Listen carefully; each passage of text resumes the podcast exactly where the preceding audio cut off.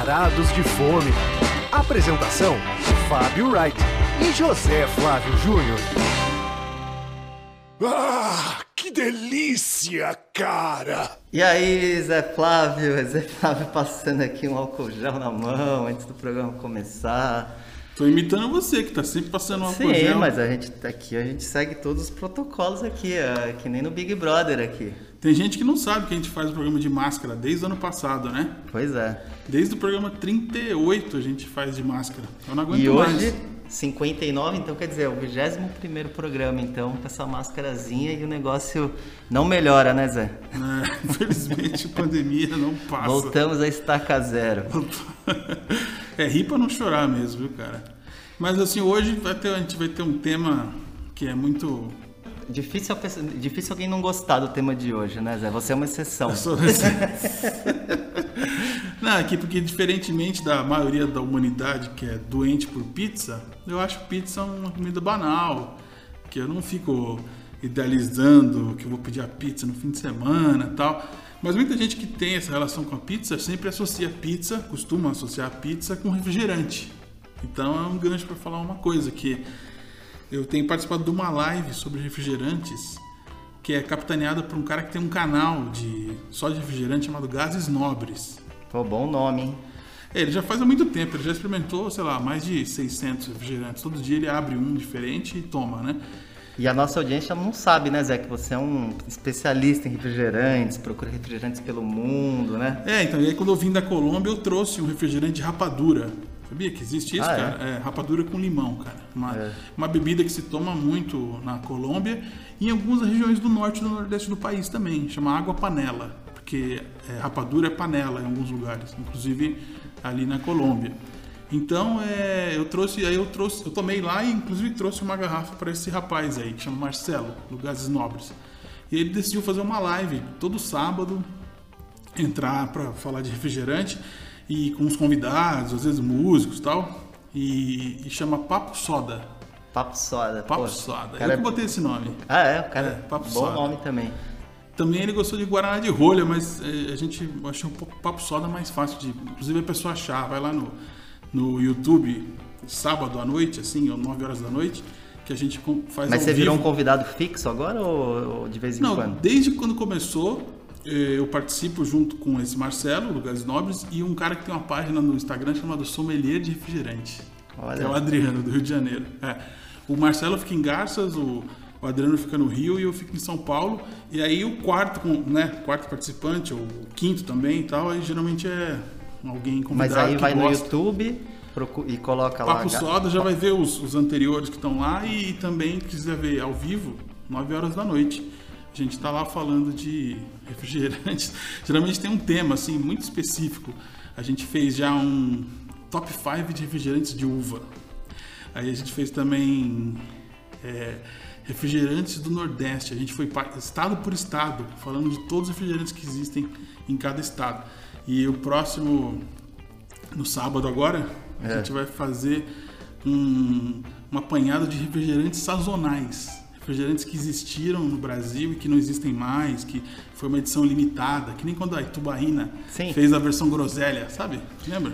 Pô, eu, assim, além do Tubaína, hoje qual outro lugar seria para as pessoas encontrarem esses refrigerantes? Eu não, não, em São Paulo, o Tubaína Bar é um lugar que ainda é, traz muito, né, para refrigerantes regionais, assim. Mas hoje as pessoas usam o Mercado Livre e o Shopee ah, para comprar tá. refrigerantes do, dos rincões do país aí. Cara. É, e agora parece que estão tirando o, açúcar, né, dos refrigerantes. É, isso está sendo um tema bem desagradável. E é uma, é, na verdade, uma pressão mundial da OMS, né, para reduzir. E no Brasil eles fizeram assim escalonado, assim, até o final do ano passado tinha que tirar um, um tanto e agora no, nos próximos dois anos tem que tirar mais um tanto, baixar o número de calorias. Só que, só que chega no limite, assim, o mínimo que foi acordado não interfere na Coca-Cola. Então a Coca-Cola não muda de sabor. O resto que se dane que tem que se adaptar. Então até a Pepsi já está com gosto horrível, porque já teve que fazer redução de açúcar. É, a Pepsi está praticamente Podre. reconhecível, né? É. Tô pensando em fazer uma petição para chegar lá na Pepsi, lá no nos Estados Unidos para saber se eles estão cientes disso que a Ambev está destruindo o refrigerante deles. Não, pois é, e, e agora eles estão inclusive muito bem abaixo da Coca-Cola, né? Então assim, era o, era o refrigerante de cola bem açucarado e É. de repente ele ficou bem abaixo da Coca-Cola, né? Ele parece um refrigerante zero, diet, né? É horrível. Ficou muito ruim mesmo. É, muito ruim. Bom, mas vamos entrar então no tema de hoje, que são as pizzas à napolitana, né? Vamos dizer assim. Aquelas pizzas que são um tamanho individual, com fermentação natural e tal, e que É, virou, virou uma vertente aqui em São Paulo, né? Eu acho que a gente, a gente, vamos quer chamar a vinheta primeiro? Vamos. Bora então. Primeiro prato. Então, Zé, o nosso primeiro prato de hoje é o Evita, né? Que é um desses, desses endereços que entraram nessa onda da pizza napolitana, mas acho que antes de falar dela, a gente tem que falar de uma pizza, né? Que é a pizza que a gente está acostumado em São Paulo, que é uma pizza mais a paulistana mesmo, né?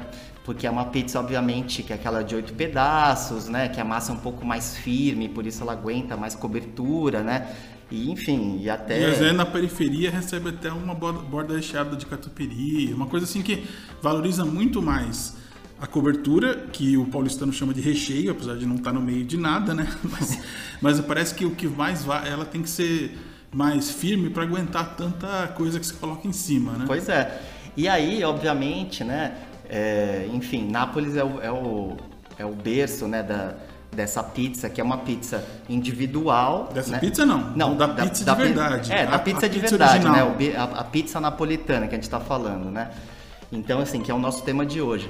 Então, quer dizer, é uma pizza individual, né? Que você não pode pedir meio, meio tanto, meio tanto, né? É. É, é uma, é, é uma cobertura Ou três só. terços, né? Que aqui em tre- São Paulo eu é, já peço- inventaram três terços aqui em São Paulo, que é engraçado também.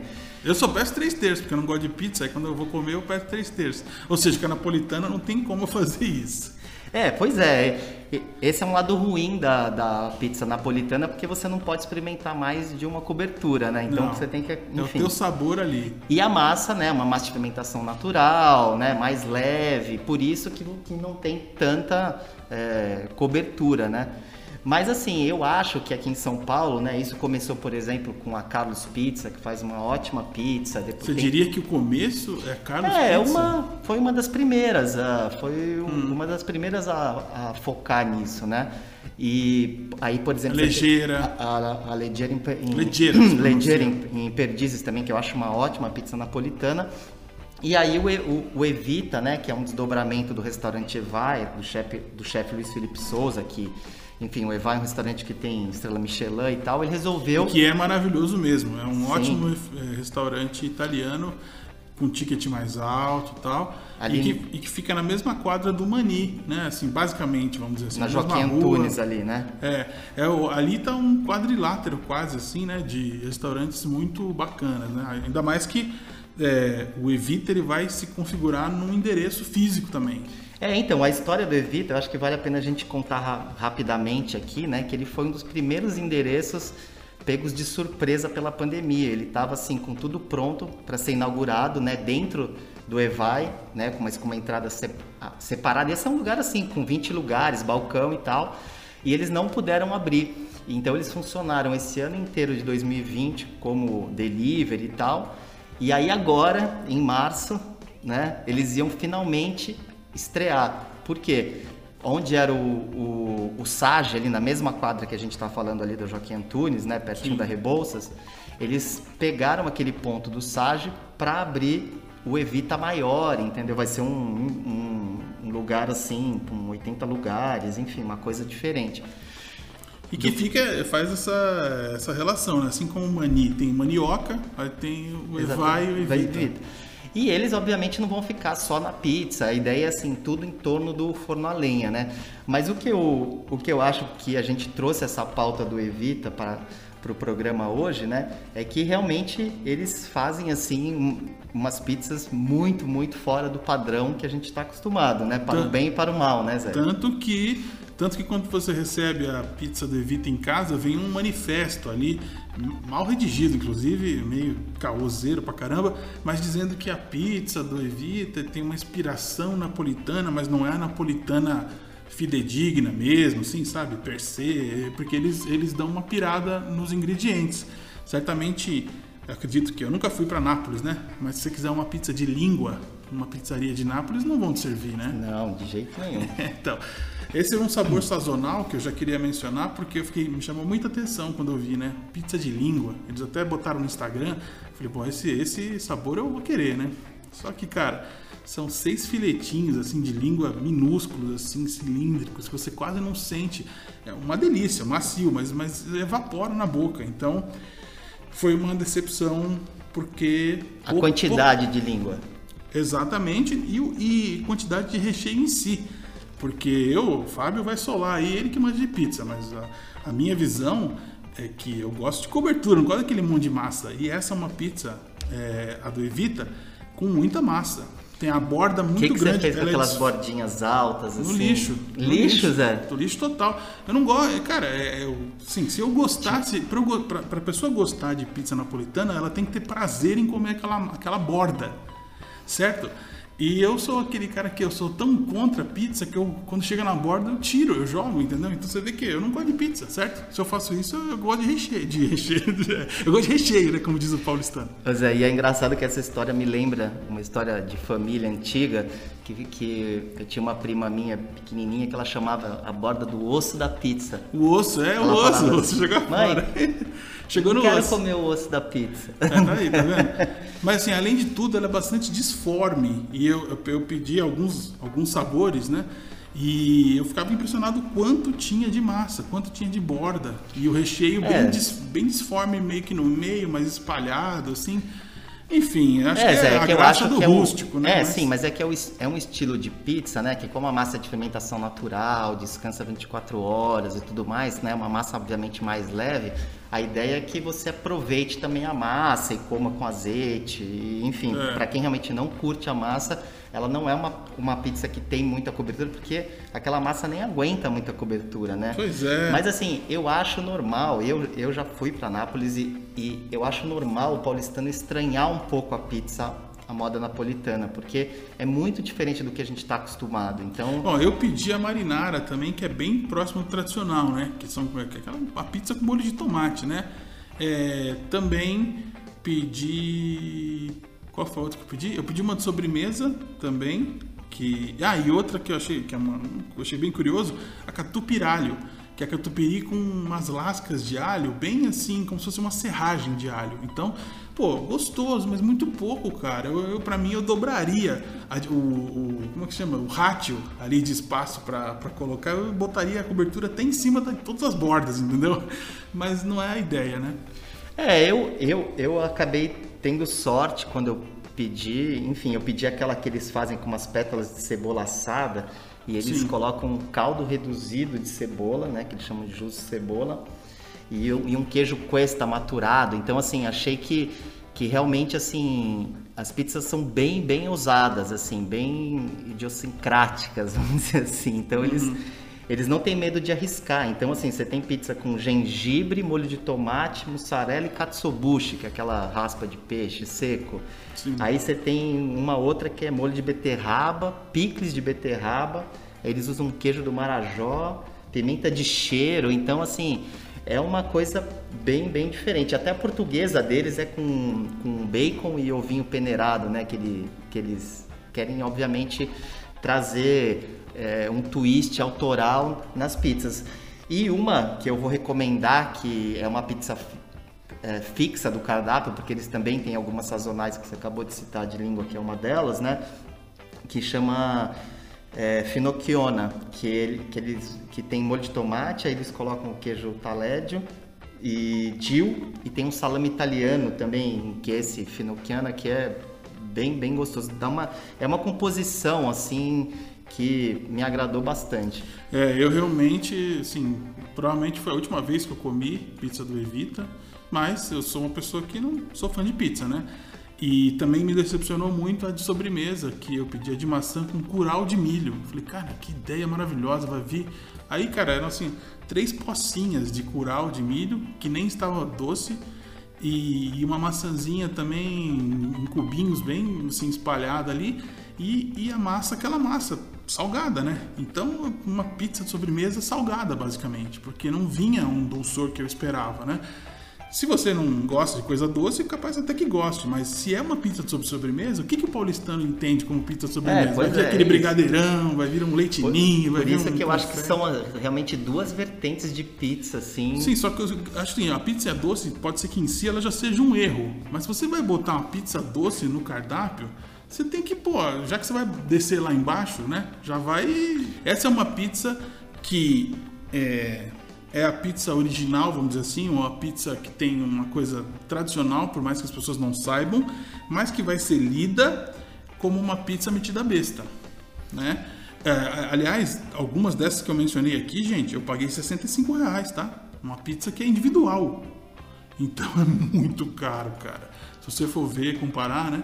E pensando Mas que eu jogo mais fora baratas a borda, também, Zé. Tem 45, 45. É, Ou se uma você massa com molho que- de, molho se de você tomate em pensar que é cima. uma refeição, eu acho que. Hum, olha, aquela, de, aquela que É é que a- você não ó, come a massa aí. Pensa, gente, a massa com molho de tomate em cima, 45 reais. Tá bom pra você?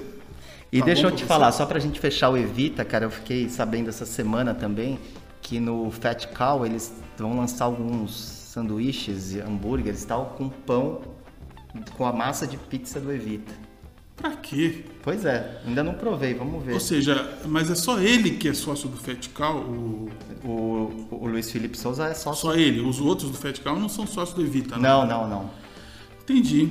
Bom, fechamos aqui, vamos para uma outra pizza na- mais napolitana ainda do que essa, porque é sem tanta invencionice, né? Vamos dizer assim. Segundo prato.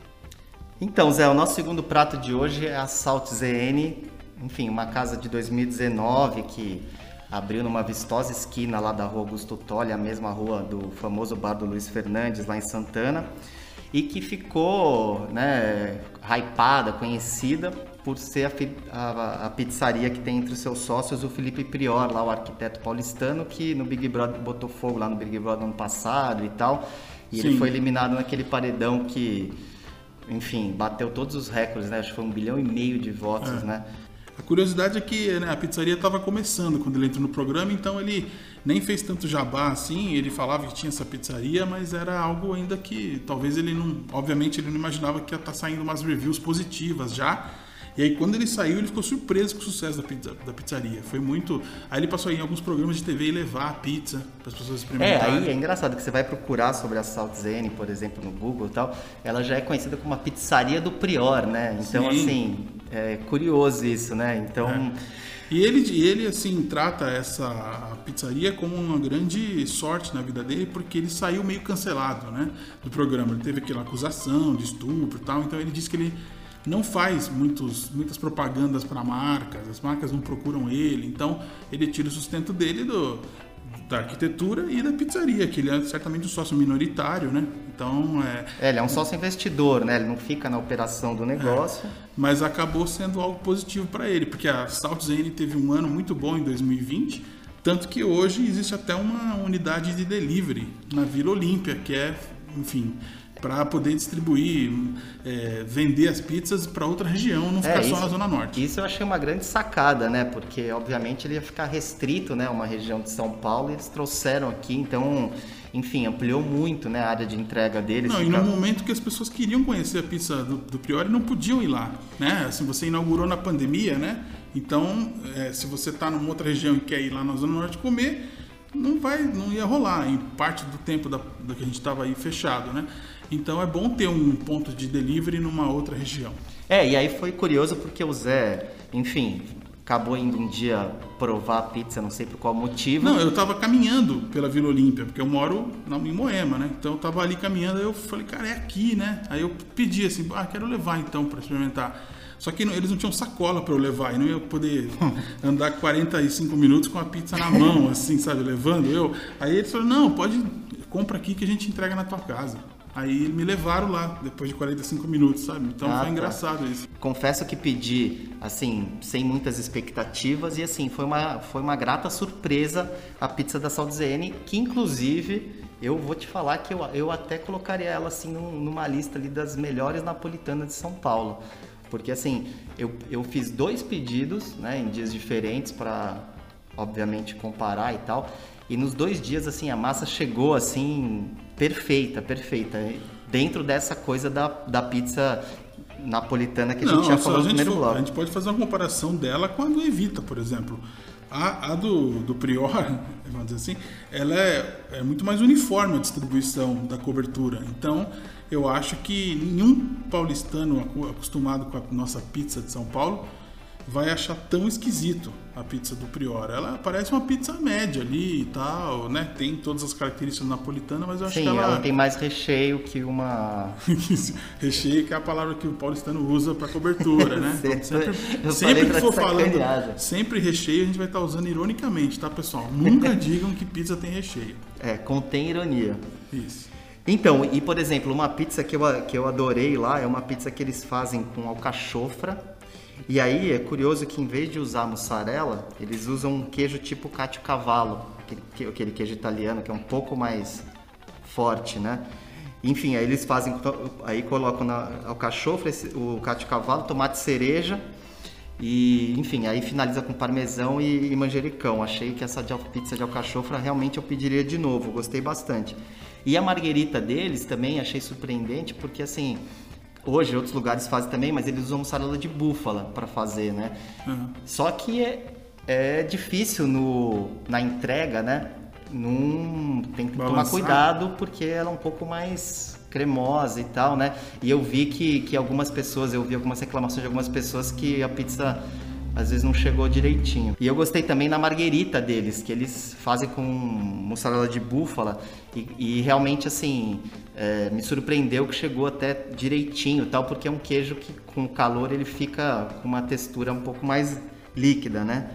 E dizem, cara, que a, a pizza preferida do Prior é a Diavola, né? Que é aquela com salame picante e, e- e tem um toquezinho de mel, assim, pra quebrar um pouco. Eu, eu comi essa também. E aí? É é que a minha opinião sobre pizza não vale nada. Mas é, do, do que tem disponível é a que tem o sabor mais potente, né? Então, essa diávola. A, que, eu mais, a que eu mais gostei foi a de anchova. É.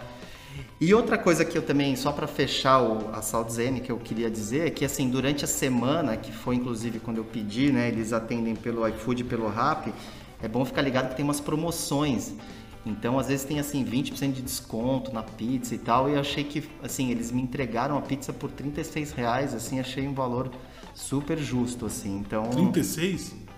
é, é que, é que eu assino o tal do Rappi Prime, então o valor da, da entrega fica mais barato. Mas, mas assim, tinha, tinham descontos ali, sei lá, terça-feira, segunda-feira, eh, enfim, vale a pena ver porque barateia, né, o delivery. Beleza. Bom, Zé, fechamos a pizza. Agora vamos para a sua dica cultural. Hora da sobremesa. Bem, vamos fechar então esse programa aqui de pizza. Vou falar de uma série que estreou no final do ano passado e que foi acho que a coisa que mais me recomendaram assistir em todos os tempos. Eu recebi assim mensagem no WhatsApp seguida assim: "Ô, tem um lance aí que você vai gostar", tal, como se eu não soubesse. Eu já sabia da existência, mas eu não via porque eu não tinha o hábito de assistir Netflix. Mas agora que eu peguei a senha do Fábio, agora eu tô começando a assistir. Eu já Que vou é- deslogar essa senha, Zé. Bom, então eu não vou conseguir chegar ao fim da, da série. Brincadeira. O- eu tô falando da Rompan Todo, que é aquela série que conta a história do rock latino, mas é um rock latino que ignora o Brasil. Então é do México ao Uruguai e é como se o Brasil não existisse, porque o foco é ro- em rock em espanhol. Então eles vão desde os primórdios, né? Falam do que seria a jovem guarda, né? Da, da Argentina, do México, os tempos de ditadura. É até curioso assim que ignor- eles ignoram tanto o Brasil que teve é, músicos importantes, especialmente do rock argentino, que vieram se exilar em Búzios na virada dos 70 para os 80. E eles até contam isso, que eles vieram para o Brasil, mas nem aí eles tocam em músicos brasileiros, ou que aqui também havia alguma coisa. Né? Assim, o interesse é só do argentino, passou pelo Brasil, mas voltou fazendo coisa rock em espanhol. Então, assim, ela é muito didática e eu acho que tantas pessoas ficaram encantadas com a série porque são pessoas também que não que, que, que até a série ignoravam muito da produção que vem de lá. Já eu, cara, sou um fanático pro rock latino desde os anos 90, então tô, muitas daquelas histórias eu já, já conhecia, os- as músicas também para mim não são não são surpresas, mas se a pessoa chegou até aqui, sei lá, com 40 anos e nunca ouviu nada de rock latino, ela vai ficar surpresa. Nossa, mas quanta coisa boa! Ah, você achava que só o Brasil era capaz de produzir rock bom nos anos 80? No... É óbvio que lá também tinha. Só que a diferença do idioma gera um bloqueio, né? Não chega aqui, né? É, até umas coisas até chegam, mas as pessoas têm preguiça mesmo e, e têm desconhecimento, elas não, não conseguem captar a beleza da poesia. E também o nosso lado também é muito forte, né? Que assim, a gente teve Caetano Veloso, teve Tropicália, teve mil coisas interessantes. E talvez se você fizer um comparativo, a produção do outro lado, dos nossos vizinhos, irmãos aí e tal, não é tão boa não é, não está no mesmo nível de genialidade. Eles não tiveram os mutantes, por exemplo, né? Então, é, pode ser que aqui o Brasil ficou se, satisfeito com o que tinha, entendeu? Não precisam ouvir coisa em espanhol, porque os nossos aqui já são demais, né? Mas é bom, tem coisa boa. Vale é, sabe que você que me... mesmo é uma pessoa que não conhece nada né, de rock latino. Assim, Conheço né? pouco. Você poderia ver essa série que você, você é apresentada. Me, me, me interessei. Coisas. Sabe o que, que me lembra essas histórias? Eu estava uma das primeiras vezes que fui para Argentina com o Segre, a gente ia na Pachá, e aí a Pachá só abria, sei lá, duas horas da manhã, e a gente acabou caindo num lugar que era uma festa de argentinos. E aí devia estar tá tocando lá o Titãs deles e, e Paralamas. Cara, e aí era impressionante, cara, que a pista inteira, assim, cantava a música, assim, esfuziante, Sim. assim, todo mundo sabia a letra e a gente, assim, totalmente peixe fora d'água, assim, falou, meu Deus, que esse, que cara, que rock é esse? O que, que essas é. pessoas estão cantando, né? Que é mais ou menos a mesma coisa. Sim. Acho que se um argentino vier pra cá também e tiver uma sequência aí dos anos 80 do rock brasileiro, não vai conhecer nada quase. É, né? Eles conhecem o Paralamas, né, que fez uma produção pra lá, né? Tem coisas que eles conhecem. A curiosidade é que às vezes o brasileiro ele conhece a paródia da, que alguma torcida organizada de futebol fez e não conhece a música original. Que nem o torcedor do Vélez lá que entrou no Big Brother uma vez, que era que cantava uma música que cantava nas arquibancadas do Vélez e que na verdade era uma música do Fito Paz. Então pode ser que um brasileiro já ouviu a, a versão futebolística e não sabe que aquilo vem de uma música original de um Não, mas parece ser bem interessante essa série. Eu acho que imperdível. Pois é, mais para para encerrar aqui com a nossa musiquinha, não vai ser nada latino dessa vez, né? Porque eu já toquei muita música latina no programa, né? É, vai ser uma música, como dizer, franco-americana, sei lá. É um disco que junta o Mike Patton, que você conhece, né, Fábio? Que é Sim, do Fake No More, milhares de projetos de rock, né? Com o Jean-Claude Vanier, que é um maestro que trabalhou com Serge Gainsbourg. Foi, tem muitas, é, muitos trabalhos dos dois juntos, então ele é até responsável por uma certa sonoridade. E, e, esse encontro dos dois foi muito bacana, cara. Gerou um, um, disco chamado Corpse Flower, que também é de 2019, e que eu só fui ouvir com mais atenção recentemente, mesmo eu sendo fã dos dois. E o disco é saboroso, assim, tem uma atmosfera meio Gainsbourg e tal. E essa música que eu escolhi tocar no programa, que tem o mesmo nome do disco, ela, o Mike Patton ele fala de, de coisas, de, de comidas. Ele, ele, ele menciona as mocherras e depois ele ainda fala eh, ele fala em inglês sweetbreads ele, ele fala de bourguignon fala de ele, ele lista umas, umas comidas vamos dizer assim e o que eu descobri é que na verdade essa música o Jean Claude Vanier já tinha lançado num, num disco com uma outra letra então o Patton pegou a mesma música e mudou o conteúdo, entendeu? Originalmente ela não era nada de rango, assim, não tinha nada de comida. Mas não sei por que ele fez essa versão. Então é, vamos ouvir aí um trechinho. Certamente você vai ouvir umas palavras de, de comidas aí. Então. E, mocherras vão, e as mocherras vão entrar numa pauta nossa aí em breve. Então, sim, nos acompanhem. Até o próximo programa. Até o próximo programa. Valeu. Mocherras.